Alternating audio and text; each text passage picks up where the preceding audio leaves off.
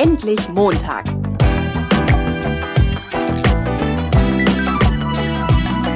Ein Podcast von und mit Heiko Link. Ja, hallo, herzlich willkommen zu einer neuen Episode vom Endlich Montag Jobsucher Podcast. Wir sind wieder international unterwegs, diesmal in der Schweiz. Äh, am anderen Ende ist die Judith Oldekop. Hallo Judith. Hallo Heiko. Judith, erzähl doch mal kurz was zu dir. Ähm, wo arbeitest du? Was ist das für ein Unternehmen? Was machst du da? Für welche Jobs stellst du ein? Mein Name ist eben, wie du gesagt hast, Judith Oldekop. Ich bin verantwortlich für das Thema People and Culture bei Sirup. Äh, Sirup ist ein Online-Marktplatz. Das heißt, wir sind äh, der Schweizer Anbieter für kleine und große Händler, die online verkaufen möchten. Man sich das vorstellen wie ein bisschen ein Amazon in der Schweiz. Ja. Wir sind jetzt zwei Jahre alt, ein bisschen älter als zwei Jahre, haben mit äh, vier Gründern gestartet und sind jetzt an die 200 Mitarbeiter. Das heißt, wir haben recht großen Wachstum hinter uns. Und äh, was ist dort meine Funktion? Head of People and Culture. Ich bin verantwortlich für alles, was Menschen bei Sirup angeht und die Kultur bei Sirup. Vom Recruiting über äh, Rahmenbedingungen, äh, über auch Entlassungen bis hin zu eben Kulturthemen. Was für eine Firma möchten wir sein? Wie möchten wir uns organisieren? Welche Werte vertreten wir als Arbeitgeber und so weiter? Mhm. Ich habe hier bei uns in der Nähe ein Unternehmen, die haben sowas wie einen Feel-Good-Manager. Geht das auch so ein bisschen in die Richtung, oder? Wir haben keinen expliziten Feel-Good-Manager. Ja. Wir, wir sind sicherlich in unserem Team von sechs Mitarbeitern sechs Feel-Good-Manager. Okay, nicht schlecht. Ähm, ja, und du bist auch für den Einstellungsprozess zuständig. Das heißt, du bist mir aufgefallen, ja. weil ich habe von meinem alten Schulfreund Henrik Zaborowski ähm, so eine Diskussion in seinem Facebook-Profil gesehen. Da ging es um das Anschreiben. Henkel schafft das Anschreiben ab. Ähm, und ich sage ja zu den Leuten immer, Mensch, schenkt euch so ein Anschreiben und so einen Lebenslauf, macht das lieber über Kontakte. Ähm, und du hast aber gesagt, ähm, was hast du denn geschrieben? Spannende Diskussion. Ich mag eigentlich das Anschreiben, um ehrlich zu sein. Ähm, du hast gesagt, es ist eine persönliche Visitenkarte und eine gute Ergänzung zum Lebenslauf. Ähm, und du findest, dass es Quereinsteigern sehr hilft. Ähm, was ist für dich ein Quereinstieg? Also Quereinstieg ist, wenn der Job, auf den ich mich bewerbe, nicht die nächste logische Konsequenz ist. Also wenn ich es nicht wie ableiten kann. Wenn jetzt einer ein Junior Marketing Manager ist und bewirbt sich dann auf einen Senior Marketing Manager, dann ist das für mich klar. Ja. Der hat jetzt zwei Jahre Junior-Position gehabt, der will jetzt einen Schritt weitergehen. Wenn sich aber jetzt einer vom Marketing ins HR bewerben will, dann ist das für mich nicht klar. Ja. Wieso? Was, was ist jetzt der Schritt? Was sind die Beweggründe? Und die können sehr vielfältig sein. Der kann ein extrem guter HR-Manager sein, aber warum woher soll ich das wissen? Aus dem Lebenslauf an sich, wenn er den jetzt klassisch tabellarisch macht, das unterstelle ich jetzt mal, mhm. dass er einen klassisch tabellarischen Lebenslauf macht, ohne große motivationseinleitende Worte, dann würde ich das nicht draus sehen. Dann würde ich sagen, das ist ein Junior Marketing Manager, was will der im HR?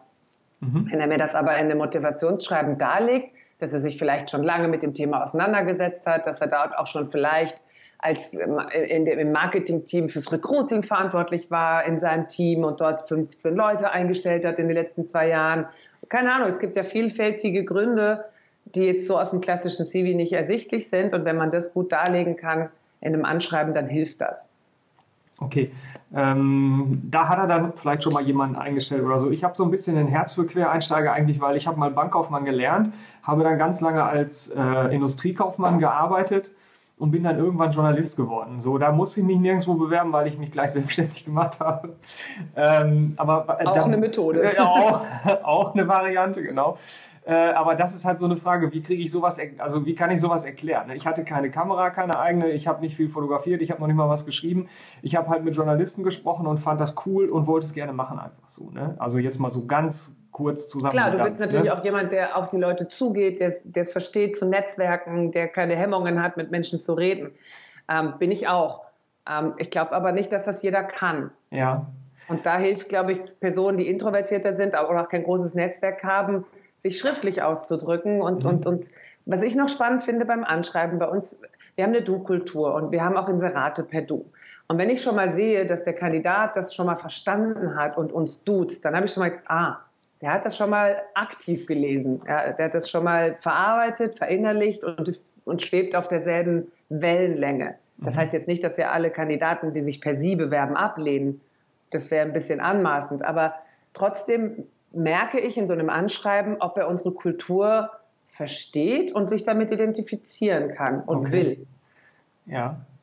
Also die, die Frage, die jetzt für mich so ein bisschen ist, halt wie, also so ein, den Quereinstieg, den du eben hattest, den kriege ich, glaube ich, noch gut erklärt. Den Quereinstieg, den ich gemacht habe, wird wahrscheinlich schwierig, ne? oder? Das über ein Anschreiben zu machen. Probieren geht über Studieren. Wenn du die Kontakte ja. nicht hast, wenn du, die, wenn du in der Firma, wo du jetzt unbedingt arbeiten willst oder in der, in der Zeitung, wo du jetzt unbedingt Journalist werden willst, niemanden kennst und sagst trotzdem spannendes Blatt, weil du jetzt vielleicht in die Stadt möchtest, weil die große Liebe deines Lebens dort lebt. Ja. Du kennst da aber in Singapur niemanden. Wie willst du es anders machen? Ja, ja, ja. Wie willst du es anders machen? Ja. Ähm, guckst du denn zuerst in den Lebenslauf oder guckst du erst ins Anschreiben? Tagesformabhängig. Echt? Ich gucke eh beides an.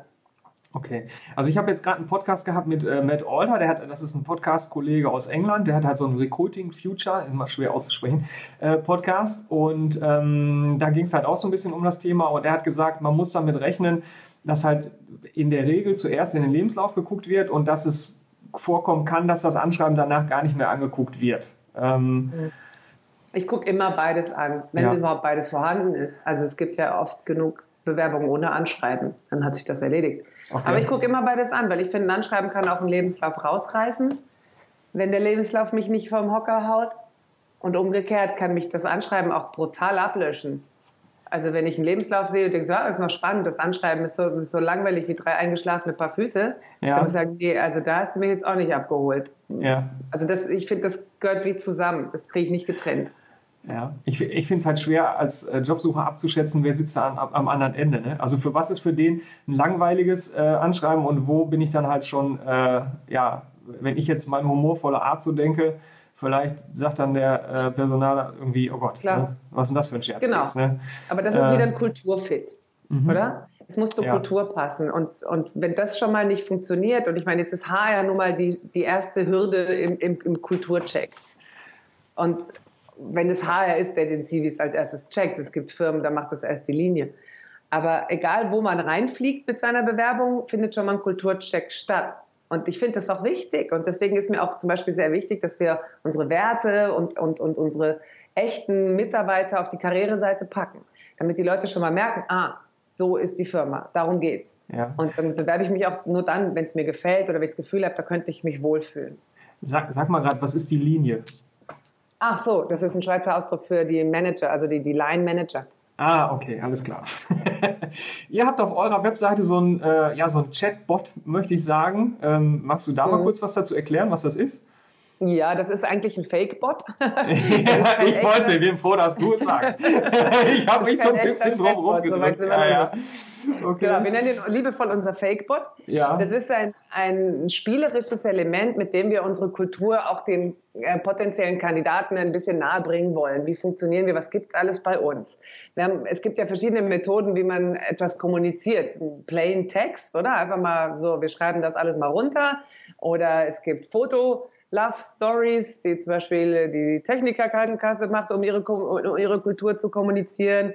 Und, und wir haben uns überlegt, wir, wir wollen etwas Technisches auf, auf technisch hohem Level mhm. ähm, veröffentlichen, damit man einerseits sieht, wir haben technisch affine und wirklich gute, gute IT-Leute da und gleichzeitig spielerisch, ähm, um so den Gamification-Ansatz zu bringen und auch wieder unsere Kultur zu zeigen. Wir sind hier sehr verspielt. Unser Büro ist sehr bunt und wild und auch ein bisschen chaotisch und wir haben ja unseren Tischkicker, das ist so das Herz des Büros und also ich glaube, das spielerische Element ist sehr wichtig bei Sirup und das wollten wir auch damit rüberbringen.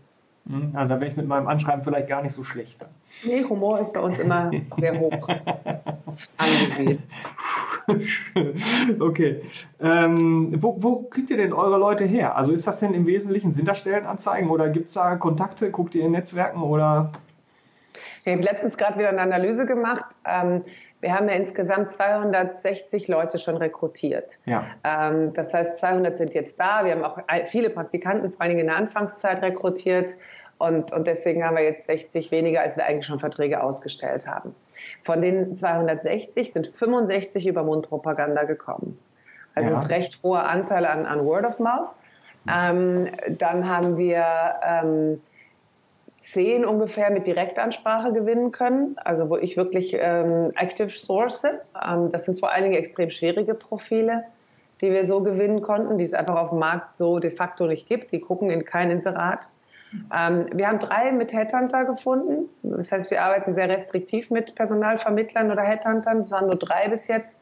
Und auch das waren wieder sehr spezifische Profile. Und den, den Rest haben wir über sehr spezielle ähm, Plattformen rekrutiert. Also was ich nicht gemacht habe, ist in so Massenplattformen zu gehen. In Deutschland mhm. wäre das eine Stepstone, in der Schweiz heißen die jobs.ch oder, oder Monster oder diese, diese ich glaube, die sind wichtig für, für Jobs, die es in großer Zahl gibt, aber für sehr spezifische Stellen und wir suchen sehr spezialisierte Fachkräfte im E-Commerce-Bereich, da wird niemand suchen gehen. Und was ich gemacht habe, ich habe erstmal die Mitarbeiter, die schon da waren, also die ersten 20, habe ich gelöchert, habe gesagt, wo hast du geguckt, wie bist du, wo bist du unterwegs im Internet und habe sehr wertvolle Tipps bekommen. Und dort haben wir Plattformen gefunden wie Kaggle, was ich vorher nicht kannte. Das ist eine Plattform, wo Data Scientists sich tummeln. Ähm, dort haben wir einen Tipp bekommen für Fresh Jobs. Das ist in der Schweiz eine spezifische Plattform für UX-Designer und Frontend-Developer. Kannte ich vorher auch nicht. Also ich glaube, ich habe einfach mal die Zielgruppe gefragt, so, wo seid ihr denn unterwegs? Ähm, dann habe ich klassischere Plattformen wie Stack Overflow, ähm, die sehr gut funktionieren, und LinkedIn. Mhm. Die funktionieren wirklich beide sehr gut. Und, ähm, und bei LinkedIn, den nutze ich vor allen Dingen zum Active Sourcen. Und das war es eigentlich schon. Also das, ähm, was uns natürlich auch sehr geholfen hat, wir haben die ersten Monate inkognito gelebt, wir hatten keinen Namen, wir waren ähm, unterm Radar. Äh, das hat aber dann die Neugierde geweckt von den Leuten. Was ist das für eine Firma? Das ist ein Startup in Zürich. Was machen die? Somit haben wir sehr viel Neugierde geweckt und da haben sich viele interessiert. Und dann, als es rauskam, was wir machen und wir quasi an die Presse gegangen sind, hat uns natürlich jede Pressemitteilung geholfen. Und mhm. jedes Marketingplakat hilft uns, jeder Werbespot im Fernsehen hilft uns. Wir haben natürlich das Glück, dass wir als Firma sehr präsent sind im deutsch-schweizer Raum und wir merken das immer. Kaum ist eine Marketingkampagne im Fernsehen draußen oder sehr stark auf Facebook oder YouTube, dann kommen Kandidaten. Mhm. Ja, so ein Startup, wenn ich an Startup denke, dann hast du natürlich einmal äh, dieses positive Image, halt diese Kultur, dieses frische, flexible so. Andererseits weißt du natürlich nie, wenn du jetzt eher so der Sicherheitsplayer bist, ähm, gibt es sie in fünf Jahren. Oder das ist ja so, fünf Jahre ist ja so die kritische Hürde irgendwie. Ähm, das macht es ja für euch auch noch ein bisschen schwerer wahrscheinlich, eigentlich Leute zu finden. Ne? Ich meine, wobei es scheint ja ganz gut zu laufen. Ne? Ja, da, da, muss ich sagen, wir sind kein typisches Startups und Startup. Und bei uns sind ähm, so zwei Sachen in eins vereint. Unsere Muttergesellschaften, wir haben zwei Mütter, die eine ist die Swisscom, das wäre das Pendant zur Deutschen Telekom und die ah, andere okay. ist Coop und das ist das Pendant zu Rewe. Also ah, das wäre okay. wie wenn in Deutschland Rewe und Telekom eine Firma gründen würden. Wir haben eine grüne Wiese, wir dürfen machen und tun mehr oder weniger, was wir wollen. Also natürlich haben wir einen Verwaltungsrat, also in Deutschland Aufsichtsrat, der uns äh, kontrolliert und steuert, das ist auch richtig so. Ähm, der besteht auch aus den Geschäftsleitungsmitgliedern der beiden Konzerne.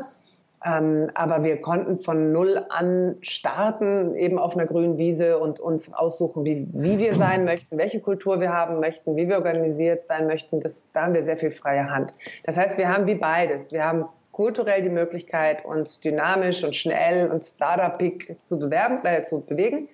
Andererseits haben wir aber auch starke Mütter im Hintergrund und es ist keine Exit-Strategie dahinter. Also wir gehen sehr stark auf eine langfristige Perspektive aus. Okay. Das hilft natürlich. Du hast gesagt, ich weiß nicht, 65 waren das jetzt über Netzwerke oder so? Ja. Ich hatte einen Artikel geschrieben ähm, auf karriereboost.de, der ist ziemlich gut gelaufen und dann kam halt schnell so Feedback, was ich öfter mal gehört habe, so, ja, äh, Vetternwirtschaft, Filz und Leute ohne Fähigkeiten äh, kriegen Jobs und äh, ich weiß nicht, ob den meisten Leuten zuerst der ähm, Chef einfällt, äh, der den Job gekriegt hat, obwohl er nichts kann, weil es der Schwiegersohn vom Oberchef ist oder ob das die sind, die sich melden, während die anderen denken, ja, super. Ähm und äh, ich, also auf sowas habe ich natürlich auch keinen Bock. Ne? Und deswegen, also wie lange kennt ihr denn von diesen 65, also wie gut oder wie lange kennt ihr die? Also das ist ja nicht so, dass ich sage, ich kenne jetzt die Judith und dann habe ich einen kompletten Freischein. Ne? Also da muss ich ja schon immer, oder? Mhm. Ich glaube, das gibt keine Pauschalantwort. Das ist extrem unterschiedlich. Wir haben tatsächlich am Anfang Familienverhältnisse in der Firma gehabt. Das war unser erster Praktikant, ist der Cousin von einem der Gründer. Ja. Und das war aus der Not. Ähm, so nach Motto, ey, wir brauchen jetzt einen, der uns eine Kaffeemaschine kauft, einen Drucker kauft, äh, Papier kauft und los geht's, ja, uns WLAN installiert. Ähm, und, äh, und das war dann der Cousin und der entpuppte sich aber ähm, dann im Laufe der, der letzten zwei Jahre, ist mittlerweile nicht mehr da, hat sich so weit entwickelt, dass er sich schon wieder wegentwickelt hat, ähm, entpuppte sich zu einem, einem, einem Top-Produktmanager. Okay. Ähm, und hat quasi hier auch seine Berufung gefunden, will ich fast sagen, ähm, ins Produktmanagement, was er vorher gar nicht wusste, dass er mal als Praktikant irgendwo äh, eine Kaffeemaschine kaufen geht. Das war mal sein Start. Das hatten wir auch. Das ist, der ist mittlerweile nicht mehr da, liegt aber nicht daran, dass er der Cousin ist, sondern ist einfach, er hat sich weiterentwickelt, hat ein Angebot bekommen bei einem richtigen Startup und, und baut das jetzt mit auf. Genau. Ähm, ansonsten ist es extrem unterschiedlich. Es gibt von meinem Nachbar Interesse über, ich habe einen ehemaligen Arbeitskollegen, der super ist, mit dem habe ich schon jahrelang gearbeitet, ähm, bis hin über, ich nehme meine, meine Mitarbeiter aus der alten Firma mit. Ich bin selber so jemand, die davon stark profitiert hat. Ich habe zwei ehemalige Mitarbeiterinnen mitgenommen. Ich habe mit denen bei Swisscom gearbeitet in meiner vorherigen ähm, Station und, und habe die angefragt. Ich habe die jetzt, die waren bei Swisscom schon raus mhm. und habe gewusst, mit den beiden wird das extrem gut funktionieren und die sind hier. Und das ist auch eine Art von Empfehlungsmanagement, oder? Ich meine, das ist einfach Wissen, mit denen kann ich arbeiten und äh, komm doch auch mit auf die Reise. Ja. Habt ihr so ein Mitarbeiter, ein Mitarbeiterprogramm oder ist ja. das? Ja, habt ihr? Ja, genau, haben wir. Ja. also wir, wir machen, ähm, sie kriegen 1000 Franken ähm, und, äh, und einen Tag Ferien. Wir nennen das 1000 und eine Nacht. Ähm, cool. der, der, Tag, der Tag frei, den, den haben wir, also es ist kein offizieller Ferientag. Sie dürfen einfach Tag frei machen. Ja. Wir, ja, haben, cool. wir wussten, dass wir als, als Firma mit nicht so viel Geld äh, nicht die üblichen Gratifikationen geben können. Hier in der Schweiz sind üblich 3.000, 4.500 Franken für eine Empfehlung, was auch Sinn macht, wenn man sich überlegt, was man für einen Personalvermittler ausgibt. Da zahlt man zwischen 15.000 und 20.000 Franken. Und, ähm, und deswegen sind auch 3.000, 4.000, 5.000 Franken eigentlich völlig okay. Aber wir haben gewusst, wir haben gar nicht so viel Geld und der Tag frei, der zieht total. Das ist den viel Mehrwert, sagen, yeah, und dann, und dann witzigerweise schicken sie dann immer ein Foto und sagen, das ist mein freier Tag und ich bin gerade auf See und, und das ist natürlich super, oder? Ja, das ist echt eine geile Idee. Ähm, ich war ja jetzt in Köln auf der Zukunft Personal und ich habe echt gestaunt, was da, also was da an Angeboten kommt. Ähm, bin da unter anderem über First Bird gestolpert, die ja halt ja. auch so ein Vermittlungs-, also für, ich glaube, wenn ich das richtig verstanden habe, ich gucke mir das nochmal an. Ich ähm, habe auch einen Podcast angefragt bei denen, ähm, ob ähm, also wenn du jetzt selber nicht dieses Mitarbeiterwerbenprogramm hast, dass, die dann, dass du die dann quasi nutzen kannst als Plattform oder so. Ne? Ja, wir hatten auch Equipia im Einsatz, die dann von Xingia gekauft wurden und jetzt ähm, Empfehlungstalentmanager irgendwie sowas heißen. Und äh, die hatten wir auch im Einsatz und das hat sich bei uns einfach gar nicht gelohnt. Das war gar nicht erforderlich. Also ich glaube, das funktioniert sehr gut bei großen Firmen. Ähm, wo man sich quasi gar nicht mehr kennt und nicht mehr miteinander redet. Wir haben jetzt noch so eine Größe mit 200 Leuten wo einerseits wir vom, vom People and Culture Team zu den Leuten gehen und sagen, hey, guck mal, äh, poste das doch mal kurz auf Twitter und, und, und, und Facebook und so und mach mal Werbung. Äh, und die Leute kommen auch schon alleine drauf. Also zum Glück sind wir da noch recht gut selber unterwegs. Aber so Tools können sicherlich helfen. Ja. Wie viel kommt denn bei euch rein so an, an Bewerbungen?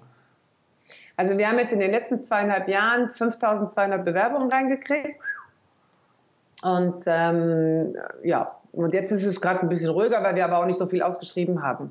Wir haben ja. immer im Schnitt zwischen 20 und 25 Positionen ausgeschrieben gehabt und jetzt sind wir, glaube ich, bei acht. Also die große Wachstumsphase ist jetzt auch vorbei. Das ist jetzt auch gut. Ja, okay. Ähm, wie lange Zeit hast du für so eine Bewerbung? Ob du wir jetzt, haben also Time to Hire also wir rechnen immer vom Kandidaten aus. Mir ist das auch immer wichtig und das predige ich immer so ein bisschen in meinem Team. Ähm, ich sage immer, der Kandidat braucht, braucht eine Experience. Mir ist eigentlich das Time to fill egal, ja. weil das ist das Problem, was wir intern haben. Verstehe ich das Problem, ja. wenn die Leute ihre Stellen besetzen wollen. Aber mir ist das Time to hire wichtiger. Weil das sind die, die uns auf dem Markt dann über uns reden und sagen, oh, vergiss es, bei Zero brauchst du drei Monate, bis du mal irgendwie ein Feedback kriegst. Und deswegen, wir messen Time to Rejection und Time to Hire. Time to Rejection sind wir zurzeit bei acht Tage, inklusive Interview und also der komplette Prozess, nicht nur die Sofortabsagen, sondern alles. Äh, was mir fast schon ein Tick zu schnell ist. Ich finde immer zehn Tage gut. Und Time to uh, Hire sind wir zurzeit bei 28 Tage. Das heißt, vom ersten Moment, wo der Kandidat sich bewirbt, bis er einen Vertrag unterschrieben hat, sind 28 Tage im Schnitt. Ja, und der Unterschied zu Time to Fill oder was war das eben, ne, ist dann halt genau. nochmal, vielleicht hat der Kandidat irgendwo eine Kündigungsfrist, der braucht irgendwo anders nochmal ein halbes Jahr, bis er loskommt und dann nee, wirklich bei euch anfängt, ja, oder? Ja, Time to Fill wäre für mich auch Vertragsunterschrift. Ja. Ähm, das wäre für mich schon der Zeitpunkt. Für mich ist ähm, Time to Fill was anderes, weil wenn der, angenommen, der Linienmanager bekommt 25 Bewerbungen ja. und ist so picky, dass er dann sagt, nee, ich will aber noch eine 26. Ja. Dann ist das sein Problem, ist ja, jetzt mal okay. böse gesagt. Ja. Aber es gibt ja auch die, die sich nicht entscheiden können. Ich sage ja immer, Leute, Kandidaten sind nicht wie guter Wein. Die werden nicht besser, wenn du sie liegen lässt. Ja. ja. Deswegen mache ich bei dem Kandidaten immer recht schnell vorwärts und, und sage, entweder du willst ihn einladen oder du willst ihn nicht einladen. Entweder er hat dich im Interview überzeugt oder er hat dich nicht überzeugt. Aber lass die nicht liegen. Entweder das ist, es funkt oder es funkt nicht. Oder ja. er passt oder passt nicht. Aber wenn der Medienmanager meint, nee, das ist noch nicht genau das, was ich suche und braucht einfach länger, bis er die Person findet, was auch völlig okay ist, es gibt einfach auch Funktionen, da ist das sehr wichtig, dass wirklich alles passt, dann, dann kann man das besprechen und dann kann man darüber reden. Aber es ist für mich kein Kriterium, ob wir gut oder schlecht rekrutieren. Mhm, okay. Ähm, wie sieht so ein Vorstellungsgespräch bei dir aus? Und ist das ein Unterschied, ob ich über einen Kontakt reinkomme oder ob ich über eine klassische Bewerbung reinkomme? Also sitze ich da mit dir oder sitzen da noch mehrere Leute? Was hast du für Fragen? Fragst du nach Schwächen oder sowas zum Beispiel? Nur. Wir sind ganz schwächenorientiert. Ja, genau. Das wollte ich hören. Ja, ja, ja, ja. Genau. Das ist ähm, sehr abhängig davon, wer rekrutiert, also welche, welches Team rekrutiert. Jedes Team hat ein bisschen einen eigenen Rekrutierungsprozess. Ähm, also erstmal zu der Frage, behandeln wir Leute unterschiedlich, ob sie über Vitamin B reinkommen oder nicht? Jein. Ähm, ich glaube, wenn jemand über Vitamin B reinkommt, also die Prämisse ist, jeder, der über einen Kontakt äh, sich bei uns bewirbt, der wird schon mal angerufen. Ja. Der kriegt schon mal Vorschuss. Der, da wissen wir schon mal, okay, da ist schon mal irgendwo ein Kulturcheck passiert. Egal, ja. was für einen Lebenslauf der hat, der scheint ja irgendwie interessant zu sein, sonst würde ein Mitarbeiter den nicht empfehlen. Ja. Also rufen wir den auf jeden Fall an.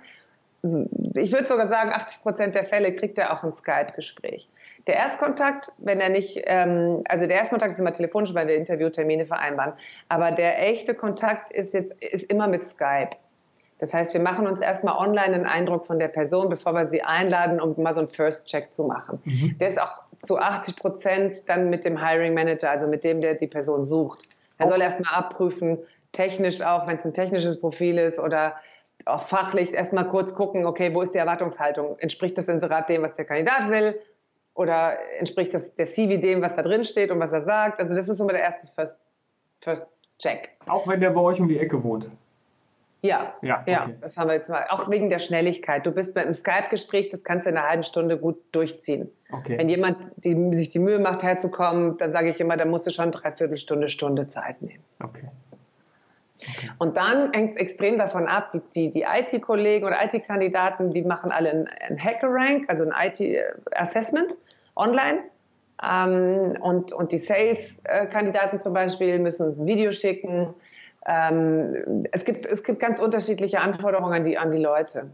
Ähm, meistens ist dann der nächste Schritt ein Interview vor Ort. Das kann schon sein mit dem ganzen Team. Das kann schon ein Case sein, den Sie vor Ort lösen müssen. Sie können aber auch ein Case, also wie so ein Assessment, eine Aufgabe nach Hause kriegen, die Sie dann vor Ort präsentieren müssen. Das ist extrem unterschiedlich äh, zu der Position. Mhm. Und ich bin mindestens auch bei einer Phase mit dabei, meistens bei dem On-Site-Gespräch aber nicht immer ich. Ich habe Kollegen, die auch rekrutieren. Ähm, das heißt, jemand aus dem Team ist immer mit dabei. Und, und die Fragen sind wirklich eher stärkenorientiert. Und was, was mir immer wahnsinnig wichtig ist, ist zu hören, ähm, der, der Klassiker ist ja immer, was motiviert dich hier zu arbeiten. Was mir viel wichtiger ist, was brauchst du, um einen guten Job zu machen? Und das ist auch etwas, was wir in der internen Mitarbeiterbefragung fragen. Hast du alles, was du brauchst, um einen guten Job zu machen? Und wenn die Person mir klar machen kann, was sie braucht, um einen guten Job zu machen, und das passt zu unserer Kultur und, und zu dem, wie wir hier arbeiten, dann habe ich dann schon mal eine gute Basis. Okay. Also wenn mir jemand sagt, ich brauche einen ruhigen Platz, wo ich acht Stunden arbeiten kann, ohne dass mich einer stört, dann weiß ich, hier bist du falsch. Aber dann ist ja auch gut, wenn man es vorher rausfindet. Ne? Genau, ähm, also das ist so meine, meine Standardfrage. Also wenn ich das jetzt erstmal so höre, dann kriege ich so ein bisschen so einen, so einen kalten Prüfungsschauer. Ne? Ich muss irgendwie so ein Video oder eine Case Study oder irgendwie sowas machen. Dann, dann schauert es mich so ein bisschen. Aber, aber, Ach, und jetzt. doch nicht. Nee, doch, doch, doch. Und jetzt nee, kommt die. Doch, machen. doch, doch. Und jetzt, und jetzt kommt die positive Wendung ähm, es wird ja immer schneller. Wir haben ja digitalen Wandel und äh, es, es, verändert sich ja viel in der Arbeitswelt und andererseits gibt es halt für die, für die Leute auch viele Möglichkeiten, sich äh, ja selber Sachen beizubringen. Äh, YouTube, Internet, keine Ahnung. Ne? Ja. Ähm, wie ist das bei euch mit Zertifikaten? Also wenn jetzt diese, diese in Anführungszeichen Prüfung, wo du jetzt sagst, brauche ich mir keine Sorgen machen, äh, mache ich aber trotzdem. Äh, wenn du jetzt sagst, ähm, es gibt ja diese Prüfung, vielleicht, vielleicht hilft mir das ja, wenn mir irgendwo ein Zertifikat fehlt, dass ich sage, ich kann das aber und ich stelle das jetzt unter Beweis. Oder warum, warum macht ihr sowas? Ein Zertifikat für ein Assessment, was wir also, durchführen. Also Beispiel. Ich will jetzt vom Industriekaufmann zum Journalisten werden. So. Ja. Jetzt habe ich aber kein Zertifikat von irgendeiner journalistischen Weiterbildung, Ausbildung, irgendwas. Ja. So, das kann ich jetzt nicht in meine Mappe reinlegen. Ich will das aber machen. So, jetzt kommst du und sagst, dann gib uns doch mal einen Artikel als Arbeitsprobe. Das ist ja, ja. Äh, das wäre ja dann für mich ein Workaround, wo ich ja. sonst rausfliegen würde. Dann wäre ich ja froh, wenn du so eine Prüfung mit mir machst. Ja. Ja. ist, das der, ist das der Hintergrund oder warum macht ihr sowas? Also es gibt äh, mehrere Faktoren. Also es kommt da auch wieder drauf an. Bei den Sales-Leuten ist uns einfach wichtig, dass sie ich meine, die müssen verkaufen, die müssen raus, die müssen zum Kunden. Die, die, wenn die eine Hemmschwelle haben, sich zu zeigen, dann wird es schwierig. Mhm. Ähm, und, und klar findet man sich selber im Video immer blöd. Und ich bin froh, dass das hier ein Audio-Podcast ist. Aber der, die, wenn, man, wenn man die Hemmschwelle nicht überschreitet, wird es, glaube ich, schwierig im Job, sich ins Auto zu setzen, zum Kunden zu fahren und dem zu erklären, wie cool Sirup ist und warum er unbedingt Händler auf unserer Plattform sein sollte.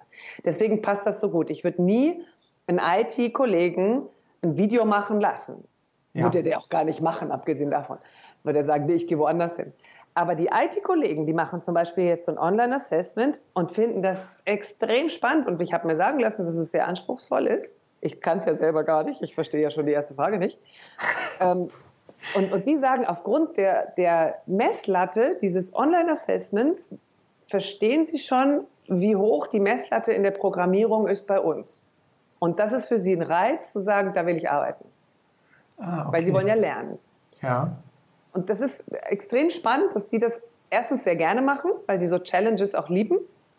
Die ja. wollen dann auch immer gleich wissen, was für einen Score sie haben. Ähm, und, und, und wehe, der liegt irgendwie nicht in den Top Ten oder so. Und, äh, und, und, und, und, man kann sehr viel transportieren. Man kann auch transportieren, mit welchen ähm, Sprachen wird programmiert. Man kann transportieren, was, was für eine Art Programmierung Sie benutzen. Also ob Sie jetzt ähm, XP oder Scrum oder welche Art auch immer von, von, von Framework Sie benutzen, kann man transportieren. Also man kann schon sehr viel fachliches Know-how, was im Haus vorhanden ist, durch solche Assessments weitergeben. Und das schätzen die sehr. Also so. bis jetzt hat keiner gesagt, ich mache das nicht, sondern im Gegenteil, die sind eigentlich ganz happy. Okay. Äh, die halbe Stunde ist schon wieder um. Ich, äh, ich schließe okay. mal mit, Sie wollen ja lernen, weil ich glaube, das ist auch ganz wichtig, wenn ich mir einen neuen Job suche, dass ich halt auch, ich weiß, weißt du, wenn ich was lernen will, dann muss ich halt Bock drauf haben. Wenn ich keinen Bock drauf habe, dann freue ich mich nicht über das, was ich da lerne wahrscheinlich. Ähm, ging mir auch mal so. Geht mir auch so. Ja, ja. Ich lerne täglich. Den Job habe ich nicht mehr. Ähm, genau. Judith, ich, ich danke dir ganz herzlich für dieses äh, tolle und doch wirklich sehr kurzweilige Interview. Hat mir viel Spaß gemacht. Dankeschön. Ja, danke dir. Spannend. Das war mein Interview mit Judith Oldekopp. Das Anschreiben ist gut geeignet für Introvertierte oder Jobsucher ohne großes Netzwerk. Ja, das ist spannend, oder? Also falls das bei der Jobsuche deine Baustellen sind, dann tu dir den Gefallen und ruf mich an. ich freue mich auf jeden Fall. Gleiches gilt, wenn du auf die Frage, was brauchst du, um bei Serop oder wo auch immer einen guten Job zu machen, keine oder nur eine wackelige Antwort hast. Judith meinte übrigens,